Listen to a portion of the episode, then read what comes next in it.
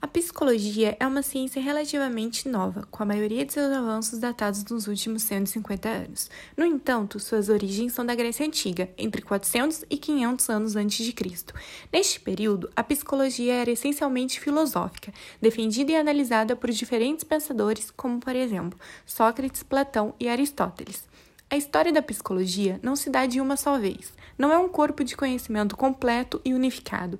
Ela vem ao longo dos tempos, sendo construída de algumas contradições, discussões e especulações. Sendo assim, não existe uma teoria psicológica certa ou errada, mas sim uma multiplicidade de enfoques, escolas, correntes, metodologias, proporcionando uma evolução gradativa desses estudos, fazendo com que essas teorias se completem visando a evolução do homem. Também podemos verificar nos estudos da história da psicologia como surgiu o primeiro laboratório de psicologia experimental, o que foi decisivo para a emancipação da psicologia como uma ciência autônoma e qual a finalidade de um trabalho de um psicólogo. A psicologia no Brasil foi reconhecida como profissão em 27 de agosto de 1962.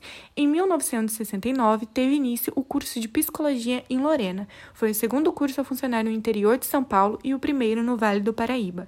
Nossa área de estudo foi a psicologia clínica. Destacamos assim a entrevista com a psicóloga Marisa Ângela Rosa da Silva, que atua com base na terapia cognitiva comportamental, o que enriqueceu ainda mais o nosso trabalho.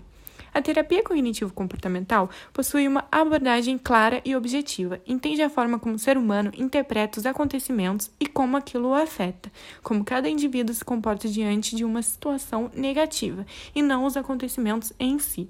O projeto integrador nos permitiu refletirmos e aprofundarmos um pouco mais as disciplinas aprendidas nesse semestre e nos levou a vencer os nossos próprios desafios.